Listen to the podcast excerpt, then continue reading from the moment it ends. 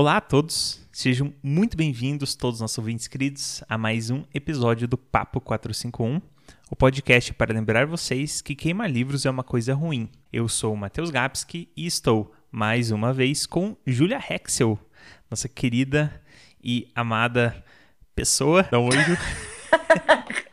Oi, gente, tudo bom? E estamos de volta com, finalmente, mais um episódio de livro. Dessa vez, um episódio sobre Frankenstein. Gente, que passeio que foi esse, que viagem. é, então, estamos aqui para falarmos deste livro. E antes disso, vou é, retomando já para os nossos recados paroquiais que normalmente na missa acontece no final da missa, lembro disso, lembro que funcionava assim, mas aqui vai ser no início para vocês conseguirem se, se habituarem e se adequarem para ouvir o podcast com toda a malemolência necessária. Então vamos lá. Então nós somos o Papo 451, a gente discute livros e a gente faz outros episódios de podcast legais. E nos episódios de livro é bastante importante vocês terem em mente que nós vamos trazer spoilers. Né? A gente faz um resuminho no início do episódio, a gente traz os pontos que a gente quer debater, mas é tudo muito solto. Então, tem episódio de livro que a gente acaba indo mais a fundo na história e dando mais spoilers. Tem outros livros que a gente faz isso um pouco menos, mas a gente se sente livre para discutir aquilo que a gente sente que, que precisa, aquilo que a gente quer. Então, por conta disso, fiquem atentos para os spoilers que vão com certeza surgir durante o livro. Sempre relembrando também que é, se a história é muito antiga, não dá para reclamar de spoiler também. Então, Frankenstein tem pelo menos 200 anos, tá aí na nossa cultura pop faz tanto tempo, tem lá no. Enfim, tirinha do. Tem no, na turma da Mônica, o Frankenstein, o Frank? Tem, né? Eu acho que tem. Tem na família Adams. É, apesar de que em todos os outros. Na verdade, em todos os lugares, inclusive nesse livro, como nós veremos, o Frankenstein é um cara relativamente legal. Ele Discordo. É, ele é relativamente bacana. Não, assim, aí é a diferença do meio, entendeu? A gente discute depois. Discutiremos é... depois. Assim, vamos só, vamos só, assim. Vamos só lembrar que Frankenstein é o cara que criou o monstro e não o monstro. Ah, não! É, exato. Essa é a primeira confusão que eu já comecei aqui fazendo errado. O Frankenstein é uma pessoa horrível. Só que a gente chama o monstro de Frankenstein. Aí sim. Ah, aí, não, aí, é que, aí tudo bem. Aí, é aí isso que começa a dar nó na cabeça, né? Porque, tipo, ah, você vai ver Hotel, Hotel Transilvânia. É o Frank. Ah, eu não assisti. Ai, tem que assistir, amiga. É muito bom. é maravilhoso. Ok, enfim. vai pra lista. É, então, é, realmente, o Dr. Frankenstein é, tem problemas graves. de ego graves. o monstro, ele é um cara razoável, né? Mata umas pessoas? Mata, mas ele é razoável. Então, é, é, enfim, esse é o ponto. Nossa, já tá quatro minutos de episódio e a gente não falou absolutamente nada. Vamos é... lá! A gente Vamos tem o um Instagram, Papo 45 Pod, se vocês quiserem ver coisas sobre os livros que a gente está lendo, nossa programação, que inclusive faz tempo que a gente não posta programação, porque não estamos programando muita coisa, mas enfim, tá lá o nosso, nosso Instagram, tem o e-mail que ninguém usa, mas se você quiser muito é papo451.podcast.gmail.com e é isso, amigo, pode resumir o livro bem rapidão agora. Nossa, amiga, você é muito eficiente. Vamos lá. Então, basicamente, assim, tem um cara que não é o Dr. Frankenstein, que ele tá fazendo uma viagem de navio e correspondendo com a irmã dele. E esse cara não é importante para a história, mas ele acaba sendo o interlocutor e ele acaba encontrando no meio da geleira o Avatar. Não, não é o Ing que ele acha na geleira. Ele acha o Frankenstein, que é esse médico doidão, que ele estava seguindo o monstro, que é o monstro doidão. E aí ele recebe a pessoa dentro do barco e começa a conversar. E aí abre-se as portas para que o Dr. Frankenstein conte a sua história. Aí, enfim, a história do Dr. Frankenstein, ele fala que ele tinha uma infância maravilhosa e tudo maravilhoso. E aí ele, enquanto adolescente, era muito interessado nas artes todas, da, enfim, de, de científicas, em Paracelso e enfim. E aí ele foi para a universidade para estudar. E lá, nesse ambiente de universidade, ele acabou adquirindo, digamos assim, o conhecimento e pelas pesquisas dele de dar a vida, digamos assim, né? em reanimar, mas de dar a vida, né? de dar o sopro da vida para uma matéria que está sem vida. E aí ele entra no empreendimento de criar o seu próprio ser humano, digamos assim, e ele cria esse monstro que é o não, não é o Frankenstein. que é um monstro, ele cria esse monstro, que é o, o que. Enfim, é, é muito difícil não chamar o monstro de Frankenstein, viu? é que ele não tem nome, gente. Aí fica faltando. É. Vamos dar um nome para ele? Vamos chamar de. Robson. Robson. Beleza. Então, assim, o Dr. Frankenstein vai e ele constrói o Robson e ele dá o sopro de vida ao Robson. E aí, quando ele vê que o Robson começa a se levantar, ele fica: Eita, o que, que eu fiz? Esse negócio é asqueroso, tô com medo. E ele sai correndo é, tem uma hora que ele acorda e ele vê o Robson olhando para ele. E aí ele fica muito assustado, ele foge e ele acha que tá tudo bem. E aí ele volta para a cidade dele e tal, mas ele, ele, assim, toda essa parte que ele tá. Ele fica tipo dois anos fazendo as pesquisas dele e construindo o corpo e costurando tudo e botando veia e enfim, né, brincando de Lego. E ele fica meio doidão durante esse período. Depois que ele consegue fugir do monstro, ele fica meio doidão, mas ele acaba encontrando um amigo dele, que é o Henry, e aí é, o Henry ajuda meio que ele e ele, ele fica meio que nessa, assim, ah, tô mal. Aí ele começa a ficar bem, aí ele fica mal de novo. Aí começa a ficar bem, aí fica mal de novo. E tudo isso sendo incentivado pelo fato de que o monstro, o Robson, ele, nesse meio tempo, ele tá, sofrendo, ele tá sofrendo muito.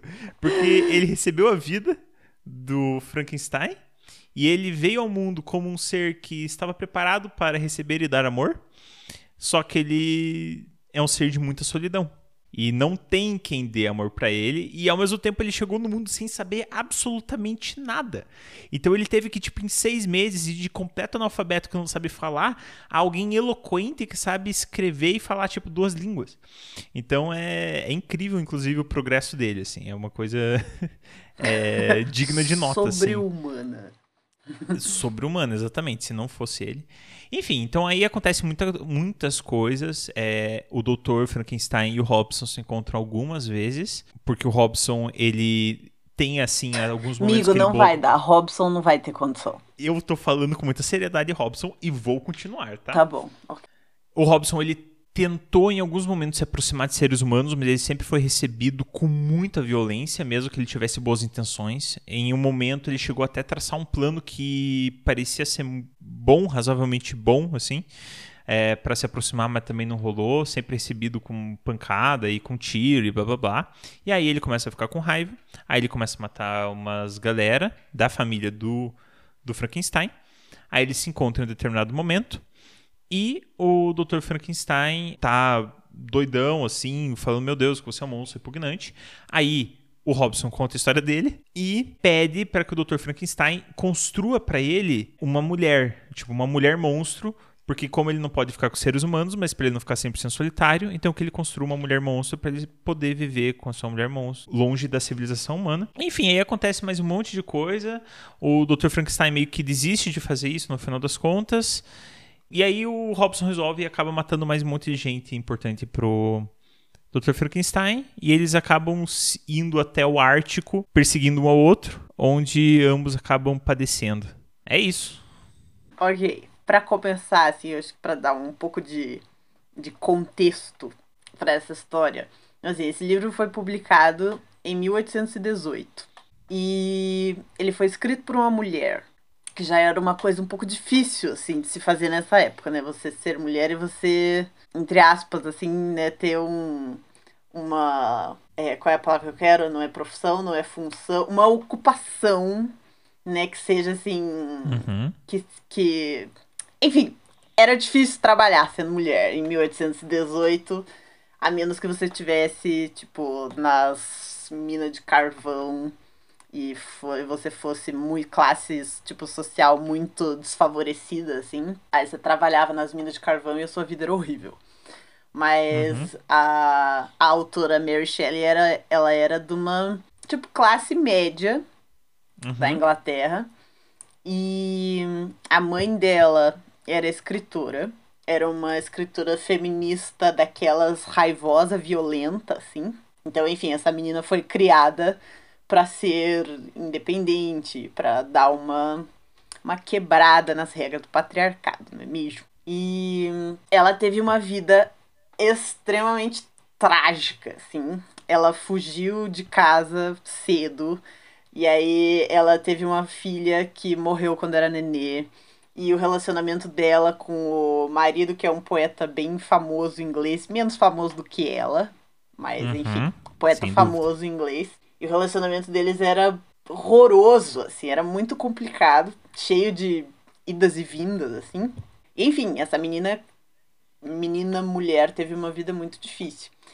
E ela escreveu essa história, então, fato curioso. No ano que ela escreveu esse, esse livro, eles tiveram, se não me engano, foi um verão horrível. Foi um verão que foi chuvoso e foi frio e que, assim, uhum. a Europa já é um pouco deprimente né, durante o inverno, assim. Aí durante o verão, que é quando as pessoas vão estar tá felizes, tipo, meu Deus, sol, flores. Olha um jardim, flores. Exatamente. Olha, não estamos morrendo de fome. Aí, no verão é para as coisas ficarem melhores, né? Só que neste ano, o que aconteceu foi. A, a, a explicação que eu acho fantástica para isso é o seguinte: na Indonésia ocorreu a erupção de um vulcão, que eu não me lembro do nome agora. Mas uma erupção daquelas, assim, de de proporções apocalípticas. E isso uhum. fez uma daquelas nuvens de fumaça e de.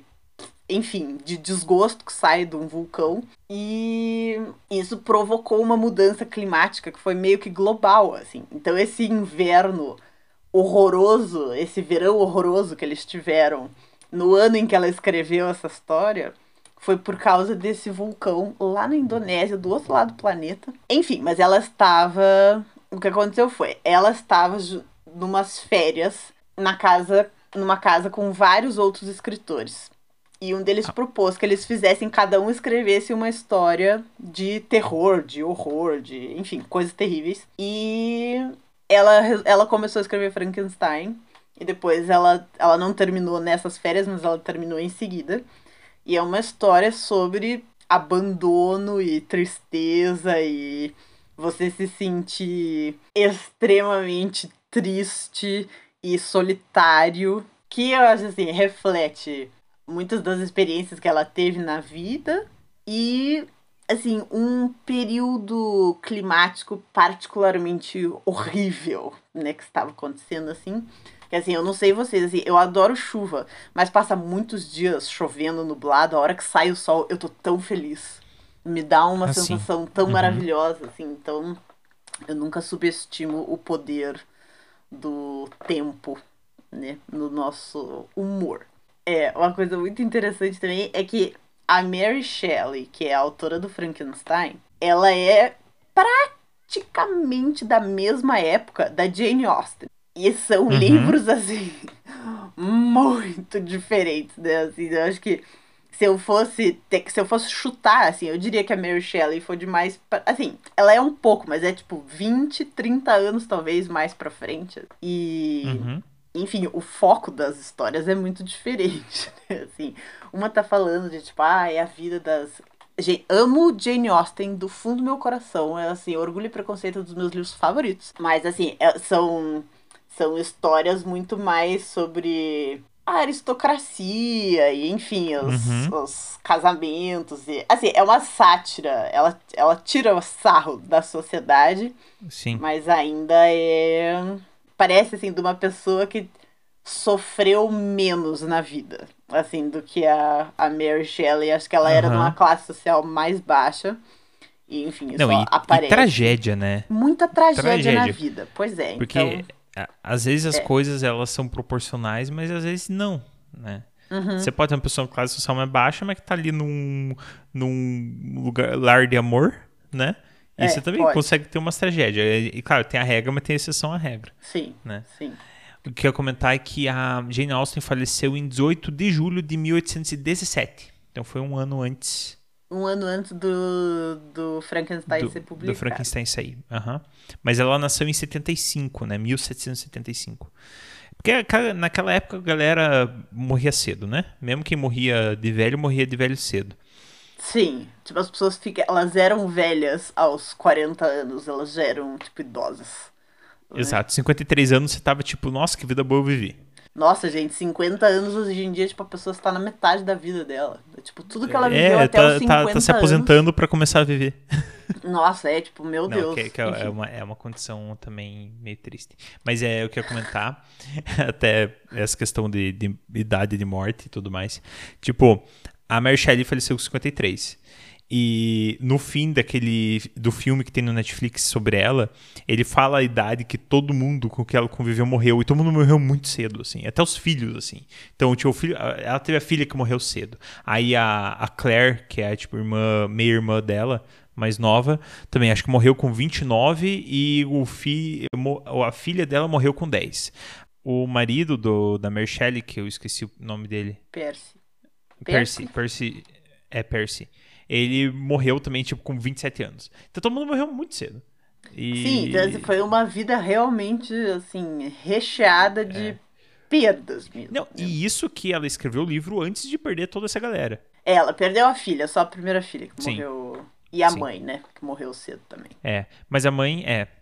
A mãe, ela diz que não carrega trauma, mas vai saber, né? Que a mãe foi, tipo, ah, tipo, 10 dias depois de morrer. Claro que carrega. Né? Assim, não, não, não, tipo não estou no lugar de de falar sobre o que é perder a mãe cedo, porque enfim, minha mãe está aqui viva, muito bem, obrigada. Mas uhum. eu acho que crescer na nossa sociedade, que é muito familiocêntrica, assim, você crescer sem uma mãe, Gostei mesmo do que termo, você Ju. Oi? Gostei do termo. Familiocêntrica. Familiocêntrica.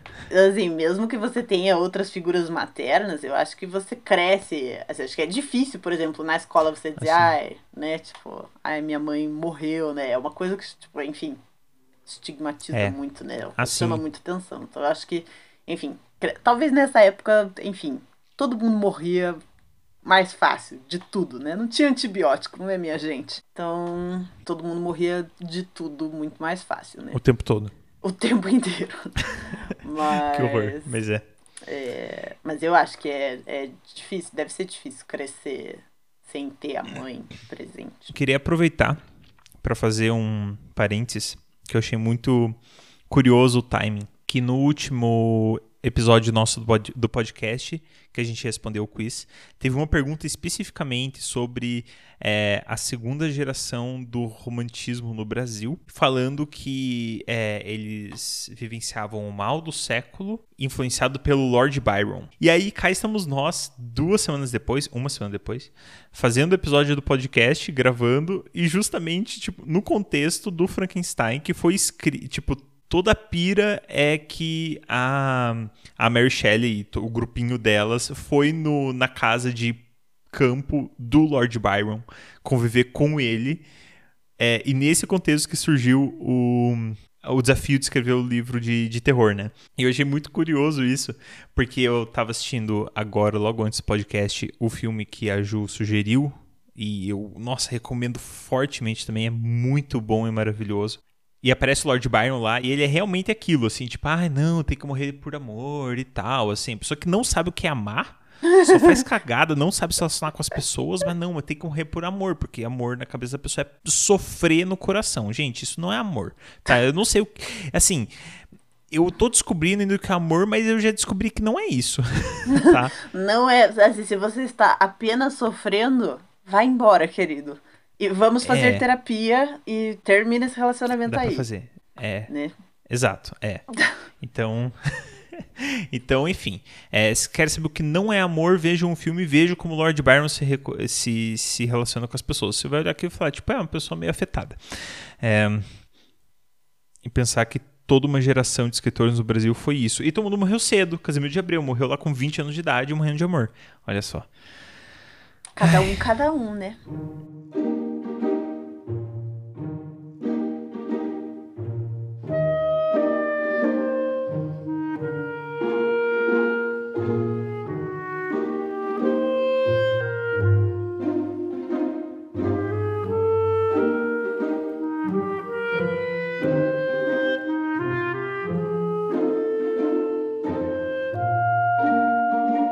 Enfim, vamos entrar no livro.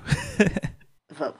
Primeira coisa que eu queria trazer dentro do livro, que eu achei muito, muito interessante, assim, que me puxou a mente, a memória, é toda essa referência ao cientista maluco, o, o cientista que ele às vezes ele já tem um, um aspecto de megalomania, assim, de grandiosidade, e quando ele vai se empreitando naquilo que ele faz, ele vai ficando cada vez mais louco, ensandecido, assim, com a própria com as próprias descobertas e a própria criação. E tem muita história dessa época, assim, século XIX, é, não sei, final do século XVIII, século XIX, talvez início do século XX, assim, que trabalha com esse tipo de temática. Né? Então a, a gente até estava conversando um pouquinho antes do, de gravar, porque eu sempre confundi muito a história do Frankenstein com a história do Médico e o Monstro. Eu achava que era a mesma história. Então, hoje eu sei que são histórias diferentes, mas até ler o livro do Frankenstein agora, eu não sabia o que era de uma e o que era de outra. Então é muito, muito curioso. E tem toda essa pira do cientista maluco lá. E me veio à mente um outro livro, que eu, um conto que eu li, chamado A, a Lente de Diamante. Que é a mesma pira do, do cientista maluco aqui. Ele é um cara que é um cientista que tem essa pira megalomaníaca e ele tá querendo ver o átomo. E ele cria o maior microscópio, o melhor microscópio melhor microscópio não, né? O melhor microscópio já criado que é capaz de ver dentro do átomo. Só que, tipo, isso é numa época que nem os modelos atômicos ainda tinham sido criados direito, assim. Tava tudo... A Niels Bohr tava fazendo os experimentos dele, assim. Não tinha ainda o pudim de passas lá do Rutherford. Meu então... Deus! Nossa, tô desenterrando a minha oitava de... série. Socorro. Tô. Então, é a pira é que quando ele vê a fundo no átomo, ele vê uma figura que é como se fosse uma fada. E ele começa a ficar meio louco também por causa disso, ele perde a cabeça.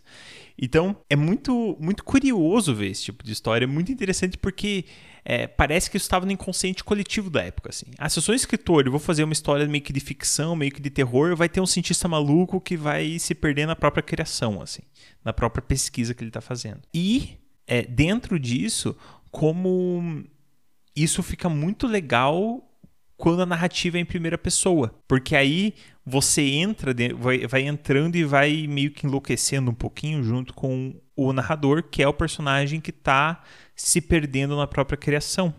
A ponto de haver momentos na história que você pode tranquilamente perguntar: será que não está acontecendo tudo na cabeça dessa pessoa? Uhum. Será que. É, não é invenção dessa pessoa. E talvez por isso que ainda hoje a gente tenha teorias de que o Harry Potter nunca saiu do debaixo do guarda-roupa dele. Porque a gente tem essa mania de achar que coisas fantásticas estão acontecendo só na cabeça da pessoa que está, né? Seja uhum. nos filmes, nas histórias e tudo mais, né? Mas, ah, não, é uma coisa fantasiosa, então tá acontecendo na cabeça da pessoa e tudo, né? Pra gente adequar a nossa realidade. E me passou na cabeça isso lendo Frankenstein, mas é claro, depois começam a ver relatos de outros personagens e tudo, que também vem a criatura, e você fica tipo, ah tá, o Robson tá lá. Robson. É isso. Achou que tinha esquecido do Robson, né, Ju? Já. É, acho que é uma coisa um pouco da época também. Foi mais ou menos nesse período que estava assim, se desenvolvendo assim, o método científico, né? E descobertas muito muito interessantes e muito malucas estavam acontecendo, né, de eletricidade. Então, assim, as coisas estavam realmente, eu já assim, tava mesmo na cabeça das pessoas, né, essa, essa coisa da ciência, né, e, da... e, e assim, eu acho que cientista. É, claro, assim, é porque tem, não tem. Não, mentira, vou dizer não tem muitos, mas é mentira. Mas assim, você tem muitos relatos e muitas histórias de cientistas e de pensadores, filósofos matemáticos, né, que assim que realmente enlouqueceram, né? É, enlouqueceram, assim, assim, saíram totalmente do, da, da casinha ou que cometeram suicídio, né? Ficaram assim tão perturbados com aquela coisa que elas estavam pesquisando, cometeram suicídio. Então, eu acho que é um não é à toa assim que a gente tem mesmo muitas muitas, muitas histórias, né? Assim, é uma coisa que vai se repetindo, uhum. né? Que continua, assim, vai é. desde lá desse período até, sei lá, o De Volta pro Futuro, né? Assim, é um É um personagem que vai sendo. Rick and Morty. Rick and Morty, exato, vai sendo reciclado e reciclado e reciclado. Mas eu acho que esse livro, assim, de forma geral, ele é. Matheus leu em português, eu li ele em inglês. Uhum. É uma linguagem. Enfim, assim, ela não é mais difícil do que a média da época. Mas então, assim, é um vocabulário extenso e é uma linguagem bastante rebuscada. Mas que, pra mim. Assim, gente, vou, vou ser sincera, assim, eu terminei o livro. Eu terminei de, É porque eu já tinha lido esse livro quando eu era adolescente. Daí eu reli ele agora pra fazer o episódio. Uhum. Eu terminei ele 10 minutos antes da gente gravar. Por quê? Uhum. Assim, eu estou hoje. Estou, acho que estou, de TPM. Quando Júlia está de TPM, o limiar da irritabilidade da Júlia cai um pouquinho. Mas assim, um tiquinho. E é um tiquinho mesmo, gente. Eu não, não, não, não sou uma criatura que descontrola muito na TPM, tirando as vontades de comer chocolate. Mas eu fico assim, um pouquinho, assim, coisas que normalmente não me irritam, me irritam um pouco. E eu percebo, e eu acho muito curioso que eu tô ficando irritada com coisas que eu percebo que não me irritariam normalmente. Mas então, assim, eu li a tarde inteira e ele é meio cansativo. Eu estava ficando um pouco irritada. Uhum. com, com, da metade em diante. Porque eu acho que ele é um pouco repetitivo. Assim, ela repete muitas coisas, tipo, as mesmas frases, as mesmas informações, ela vai repetindo, repetindo, repetindo. Mas é. Eu acho que é um pouco cansativo, porque o Dr. Frankenstein, ele não se ajuda, entendeu? E é um sofrimento tão interminável, mas tão interminável, gente. Eu não sei se vocês já Ai, leram muito alguma coisa do Dostoiévski, mas assim, os personagens sofrem, e não é assim, é uma angústia febril delirante, assim, é uma coisa muito intensa e ninguém nunca sofreu tanto na história da humanidade e a pessoa, nossa, fica de cama de tão angustiada que ela tá. É assim, é um sofrimento que pra mim é demais, entendeu? É assim, é muito sofrimento assim, meu Deus, criatura, sei lá, assim, menas. E, e até, até coisa que eu nunca vi, na, eu realmente nunca vi. Nossa, acontece uma coisa que faz a pessoa ficar tão mal que ela desmaia e fica, tipo, três meses de cama com febre. Pois é, eu acho que é uma coisa, é meio dramático demais, assim, sabe? Tipo, tudo bem que, nossa, tá, tá, as pessoas estão morrendo e tal, mas assim, é, é, eu acho que é diferente. Eu li um livro que é muito legal. Assim, não dá pra ler se você não tiver bem. Se você tá, tipo, num período meio ruim da sua vida, não pega esse livro pra ler. Se você tá bem e você quer ler uma história interessante sobre a Índia e tráfico de pessoas e, enfim, uma história trágica pro diabo, esse livro é ótimo. Mas assim, é diferente porque a menina que tá, enfim, que é meio protagonista dessa história, ela tá passando por muitas coisas difíceis. Só que, primeiro, são coisas diferentes uma da outra, entendeu? Aí, tipo, a história. Não é a mesma coisa. Né, assim, não é a mesma coisa. Tipo, ai, agora morreu uma pessoa, agora morreu outra pessoa, e outra pessoa. E assim, tá bom, eu já entendi que as pessoas estão morrendo e que essa pessoa, tipo, toda vez que morre alguém, ela sofre. Mas assim, tá bom, entendeu? Já entendi. Então é um. Eu achei o final, especialmente, um pouco cansativo, assim, porque eu, tipo, tá, já entendi, uhum. e agora eu só quero saber o que, que vai acontecer, entendeu? Onde é que esses dois personagens que estão em conflito vão vão chegar, entendeu? Eu quero entender o que, que vai acontecer no fim. Então, assim, é uma história legal. É um clássico daqueles ultra mega clássicos, assim, acho que não consigo, talvez junto desses em que seja tão cônico assim das histórias de terror, talvez Drácula. É, é o que me veio, é o que me veio na cabeça também. Né, mas não consigo pensar em nenhum outro que seja que esteja no mesmo patamar de fama, assim, de histórias de terror, né? Mas tem que ler com paciência. Não é uma história que flui maravilhosamente, assim. É um. Assim, você quer. Ele não é um livro. Não é um livro comprido, ele tem, sei lá, 250 páginas, talvez. Mas parece que tem mais. Mais? Não, ele tem isso, mas parece Ah, que tá. tem mais. É, Tem parece livro que de ele 300 tem. Nossa, que parece que é 150 para ler. Esse livro ele não é tão longo, mas ele parece ser mais comprido quando você tá lendo, que ele é maçante. É, né? tem, que, tem que ler com É. paciência e não fazer o que eu fiz, que foi tipo, nossa, vou terminar o livro hoje, assim. Não dá. É. Melhor É, não. eu acho que ele. é, Eu acho que ele. Ele vai num ritmo que até talvez a metade do livro é um ritmo que eu acho que é um ritmo bom, assim. Claro que tem a questão da escrita, mas. Nossa, faz 200 anos que esse livro foi escrito. É muito tempo, né? É outra cultura, outra cabeça, é tudo muito diferente. Então também não tem como exigir, como pedir que a escrita fosse mais adequada aos nossos tempos atuais. Né? Uhum. Né? E não é isso que a gente está fazendo, mas realmente, quando você vai escolher o que você vai ler, aí você leva isso, isso em consideração. Então, realmente, eu acho que é uma narrativa é, que é arrastada em muitos sentidos, porque você já meio que entendeu o que está acontecendo. Vai ainda mais, tipo, 15 páginas até a próxima situação que vai uhum. mudar aquilo que está acontecendo. E até lá é basicamente esse arrastamento, essa elocubração, assim. É basicamente isso. Eu, inclusive, tenho que usar essa palavra. Não dá pra usar uma palavra menos eloquente, menos culta. Tem que ser elocubração. As pessoas ficam elocubrando. E, e aí vem o ponto que mais me incomodou, não como crítica autora, mas como leitor mesmo, que é algo que eu gosto muito de histórias quando eles conseguem traduzir os diálogos que, digamos assim, aconteceriam, entre aspas, aconteceriam na vida real, aconteceriam de fato de determinada forma, um diálogo. E você consegue, e o autor consegue traduzir aquilo para o papel. Então, eu gosto muito de quando isso é feito. E aí me incomoda ler e ver que a linguagem utilizada pelo Dr. Frankenstein para se comunicar é a mesma que o, que o Robson usa para se comunicar. Eles falam do mesmo jeito. E assim, o Robson, ele nasceu, ele não sabia o que era o sol, o que era a lua, o que era alimento, o que não era, ele não sabia nada.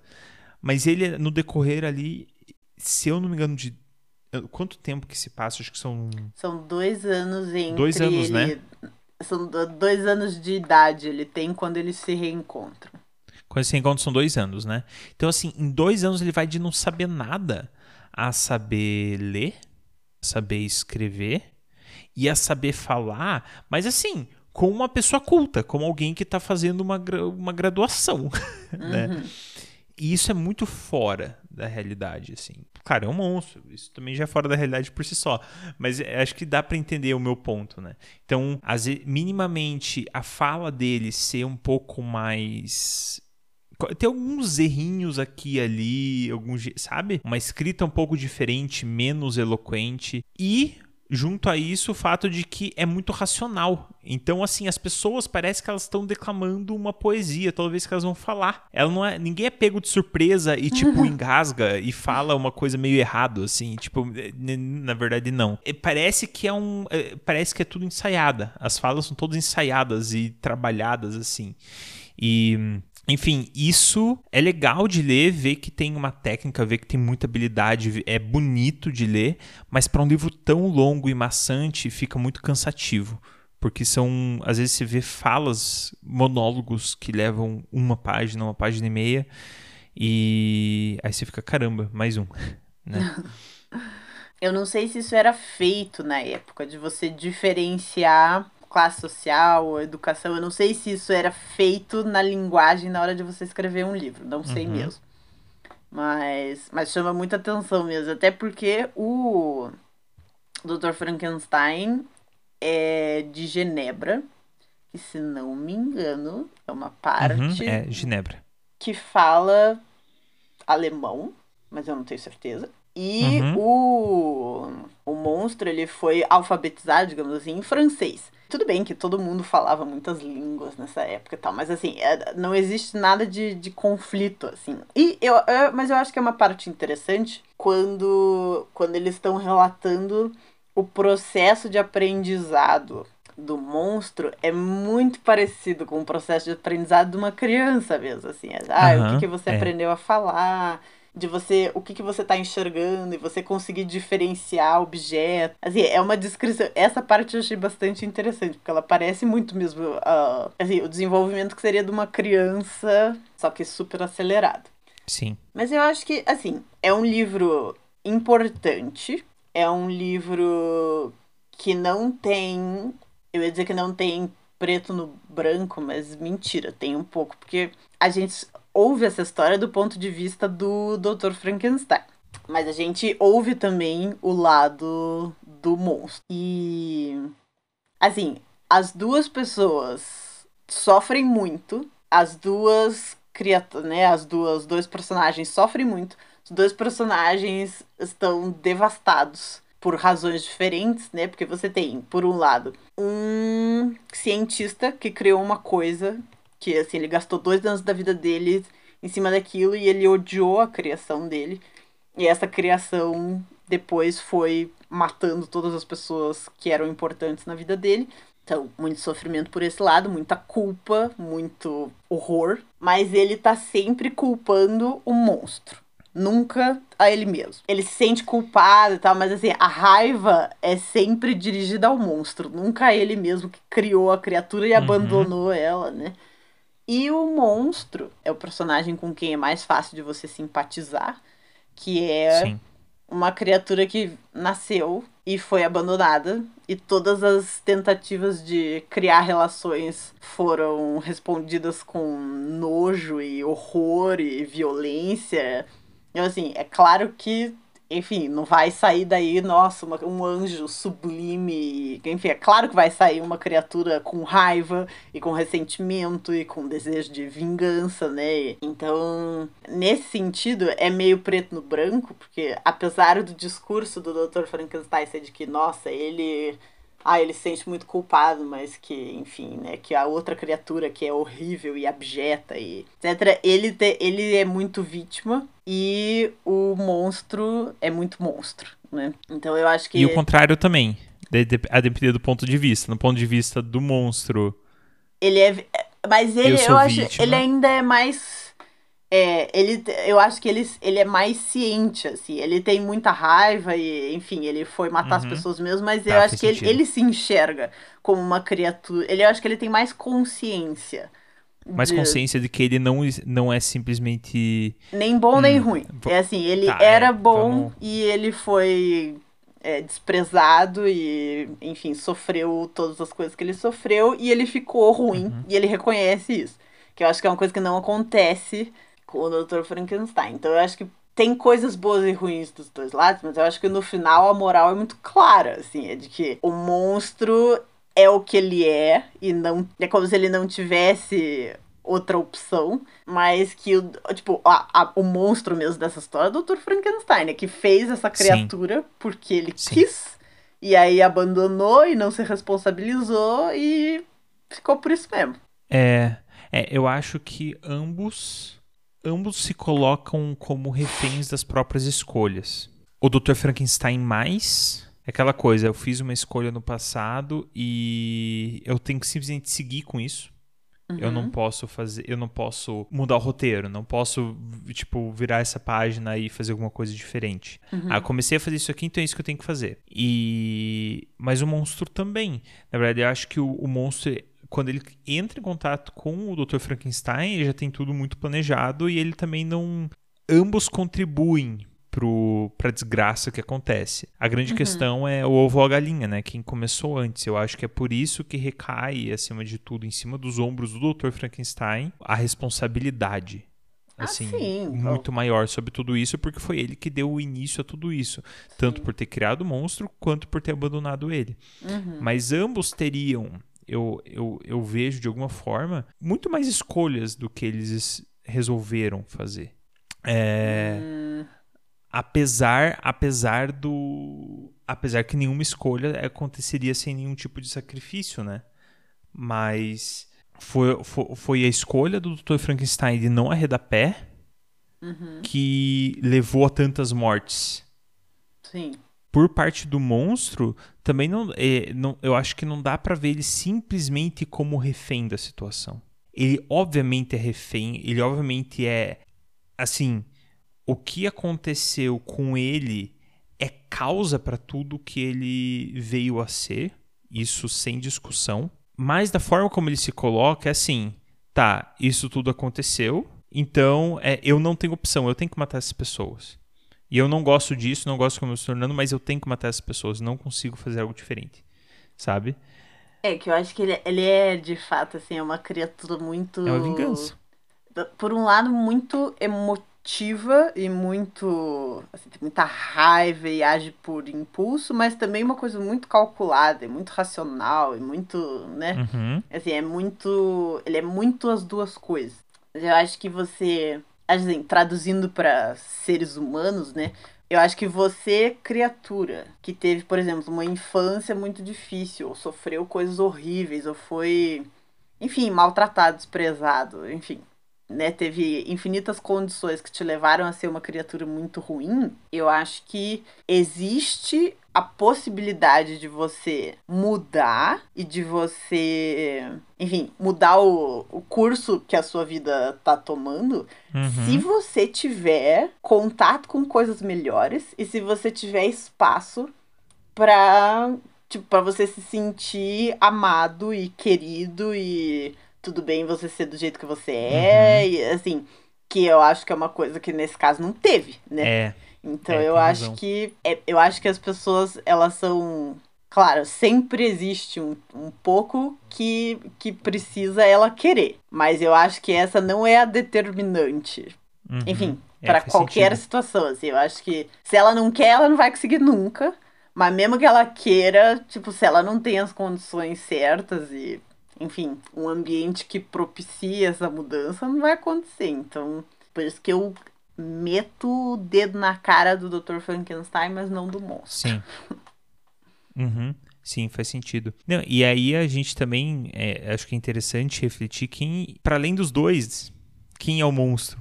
Porque, porque tem um terceiro ingrediente aí que é a humanidade, as pessoas, a sociedade, Uhum. né? E eu acho que em um certo grau não dá para julgar a reação das pessoas, né? Uhum. por conta de todo, né, todo o contexto, mas da forma como é narrada a história, não dá a sensação, do ponto de vista do Robson, não é só o Dr. Frankenstein que o vitimizou, né? Não, Que, todos, né, todos os Mas contatos todas as horríveis. pessoas, porque exato, todos os contatos que ele teve com pessoas foram assim, nossa, as pessoas são capazes de coisas lindas, são as mesmas pessoas capazes de fazer tanta, de causar tanta violência, de serem tão, tão ruins, tão más, né? Uhum. E, e eu acho que isso é, é importante, assim, também. Porque não se trata só do. Porque, porque senão é aquela coisa de, de olhar pro Dr. Frankenstein e responsabilizar ele individualmente. Claro, tem toda a responsabilidade, que fica muito claro, mas como se fosse uma característica específica desse único ser, sei lá, megalomaníaco, egocêntrico. Uhum, sim. Mas, na verdade, o que acontece com ele é um tipo de exagero de uma condição que todos os seres humanos narrados na história possuem. Uhum. Né? De desprezo, Ele não- de intolerância, Exato. né? Não são características não humanas que fazem ele ser esse monstro. São justamente as características humanas negativas que ele tem que ao entrar em contato tão profundo com o monstro que fa- fazem gerar todo esse problema. Mas é o fato justamente dele ser humano com todos esses problemas, com todas as dificuldades que faz com que ele seja esse monstro no caso, e não algo diferente de humano. Uhum. E é uma, é uma, uma temática que foi abordada em muitas histórias de formas diferentes, né? Então, tem Uhum. a Bela e a Fera, que é essencialmente a mesma coisa, só com um final feliz, né? Tem, porque achou essa uma pessoa, né, que foi capaz de, enfim, de De enxergar e de amar e de dar espaço, né? Tem o Corcunda de Notre Dame, tem, enfim, N histórias que tem Uhum. essa figura muito difícil de, de amar, mas que, enfim, que só, só quer um abraço, entendeu? Era só isso que ela precisava. Enfim, eu acho que é um livro. Ele é difícil, de- assim, não é pra ler numa sentada só. É um livro interessante. Uhum. Eu acho que ele é, ele foi fonte e inspiração pra muitas histórias que vieram depois. Pra não Uhum. falar de trocentas mil adaptações de cinema, né? É um personagem muito icônico, né? Assim, ele ficou. E assim, a descrição dele no livro não é essa pessoa verde que tem os parafusos enfiados na cabeça, né? Não é essa descrição. Sim, Mas é um sim, personagem que ficou muito. Assim, tá lá juntinho do Darth Vader, né? Do Garfield, assim, são personagens que ficaram muito. Não, que né? você vê um. Você vê um, uma silhueta mal desenhada e você é tipo, ah, é o Frankenstein. Sei quem é. Aham, exatamente. Sei quem é. É o Frankenstein, inclusive. né? Oba, exa- exatamente. Não, e é. Hoje, o Frankenstein é um monstro, Sim, ficou. né? Pra cultura pop. Sim. Né? Tanto que eu mostrei dificuldades. Tan- No início do episódio, como eu não tava pensando nisso diretamente, já mostrei minhas dificuldades de conseguir desligar essa parte da minha cabeça e, e lembrar do livro. Basicamente. Enfim, se a gente continuasse, acho que teria mais coisa pra falar. É, na minha visão, assim, dando um- uma, uma visão geral minha, assim, do, do final, assim, do livro. Ele é um livro que... Ele é considerado um livro de terror, mas ele tem muito mais drama e muito mais suspense do que terror. As cenas que seriam cenas de terror, na verdade, elas acontecem meio que no background, assim, no plano de fundo. Elas não acontecem ali você vendo. Quando acontece um assassinato, você não vê uma narrativa do assassinato em primeira mão enquanto ele tá acontecendo. Aham. Você tá lá em uma outra cena, você escuta um grito, e quando você chega lá, já aconteceu a morte. Então, assim, ele é um terror porque ele mexe com o psicológico. E eu imagino que a época, principalmente, deve ter sido punk demais. Porque hoje a gente tá muito acostumado com narrativa de terror e de suspense, de, de tudo isso. A gente consome coisas que, inclusive visualmente, são muito pesadas. Então, assim, você lê esse livro é um suspense com drama, assim, com umas partes meio que horror, assim, na verdade, umas inscrições que são meio cabeludas, mas não, não aparenta ser um terror mesmo. Mas pra época, deve ter sido punk, assim, deve ter sido bem divertido. Sim. Sim. Deve ter deixado muita gente com o cabelo em pé, com certeza. Uhum. Acho que é isso, gente. Espero que vocês tenham. Assim, sei que a gente não fez a descrição mais apetitosa de todas, mas é um livro interessante. Interessante. Vale a pena, vale a Acho pena. que vale a pena ler, assim, não é uma Uhum. coisa pra você pegar pra ler quando você tá com sono e nem quando você tá sem tempo. Até que você pega umas férias aí você lê. Assistam o filme que tá na Netflix, chama Mary Shelley, e depois leia o livro, porque daí eu acho que ele dá uma você É. vai ler com outra outra visão e outra, enfim, muito mais contexto pra história. Eu acho que é, É, eu, eu acho que até dá pra ler antes. No, meu caso, eu li antes de assistir, mas eu já sabia que tinha. E quando eu fui assistir, daí eu já assisti o filme com mais contexto, com a visão do livro. Então, é, eles são bem complementares. Eu acho que esse é o ponto principal. Mas se você tá pensando em se animar pra ler, aí eu acho que realmente assistir o filme pode valer bastante a pena, porque o filme é muito bom. Nossa, eu fiquei surpreso, assim. Ser um filme mais biográfico tal. Nossa, maravilhoso, assim. Fiquei de cara. E eu preciso aqui, últimos, últimos segundos, fazer um agradecimento à minha fisioterapeuta, Jéssica, porque eu tinha combinado com ela de fazer uma sessão de uma hora e meia hoje, e eu esqueci. E aí ela Ah. me liberou meia hora antes pra eu poder terminar o livro, pra eu poder gravar esse episódio. Então, Jéssica, obrigada, você é um anjo Obrigado, Jéssica. e é a melhor fisioterapeuta da face da Terra. É isso, gente. Obrigada. então, tá bom, Bom. gente. Espero que vocês tenham ficado com uma pulguinha atrás da orelha pra ler esse livro. E até a próxima. Até a próxima, pessoal. Tchau, tchau.